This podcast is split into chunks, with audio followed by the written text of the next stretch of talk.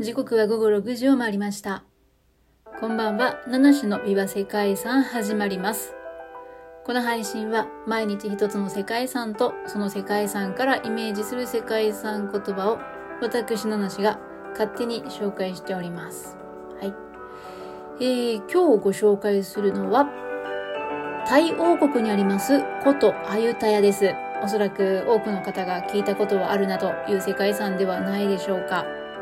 タイの首都バンコクの北約 80km に位置しております。古都アユタヤは1350年に建てられたアユタヤ王朝の首都です、えーちなみにバンコクってあんまりタイ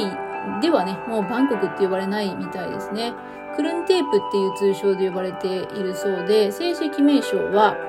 バンコクではなくてクルンテープマハナコーンというみたいですね。あんまりちょっとこの辺の認識はなかったんですけども。さてさて、アユタヤはインドシナ半島とマレー半島とに囲まれたシャム湾までつながるチャオプラヤ川とその2つの支流に囲まれた場所で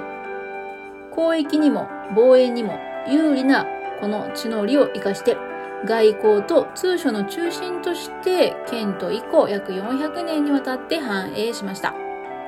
残された陣跡や王宮跡、修復されたものも含めて、アユタヤ歴史公園として整備されています。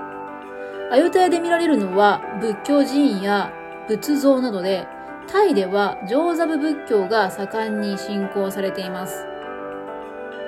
7世紀から11世紀頃までのドバラバティ時代と呼ばれる時代には上座部仏教がすでに信仰されていたそうなんですけれども9世紀から15世紀にクメール帝国の支配下にある時代には、えーこれは上座部仏教じゃなくて大乗仏教であったり他にもヒンドゥー教などの影響下にあったそうです。その後、スコータイ朝になって、再び上座部仏教が取り入れられてて、えースコータイともね、えー最後併合するこのアユタヤ王朝また上座部仏教を信仰して現在に至るということだそうです。1361年にアユタヤ王朝はスリランカの大寺派の教えを国家的宗教として迎え入れて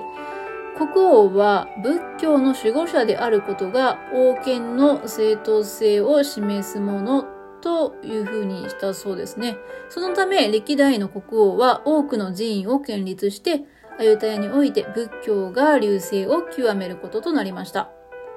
その後アユタヤは1767年にビルマ軍の攻撃を受けて長長期間にわたる包囲戦の後陥落してそうすると徹底的に破壊されて廃墟とかしてしまったそうです。この場所は長らく放棄されて密林の中に埋もれた状態だったんですけども、その後、1975年、まあ、割と、えー最近ですけどもね、えーそこから遺跡の保存のために王宮を中心とした寺院群に修復と保護が行われたそうです。そんなアユタヤ歴史公園の中で最も大きくて見応えがある寺院にワット・マハータートというのがあります。マハータートというのは釈迦の遺骨とか位牌っていう意味だそうで、昔はタイの各都市にワット・マハータートがありました。で、このアユタヤのものの他に、タイには世界遺産のスコータイにも、まワット・マハータートというのがね、現存しております。ちょっとややこしいんですけどもね。えーアユタヤのワット・マハータートの建立に関しては、1369年から1370年頃、もしくはそれより少し後っていう風に言われる2つの説があるそうなんですけども、1300年代後半には建設されていたそうです。そして、まあ、このワット・マハータートの場所を有名にしたのが、菩提樹の根に取り込まれてしまった、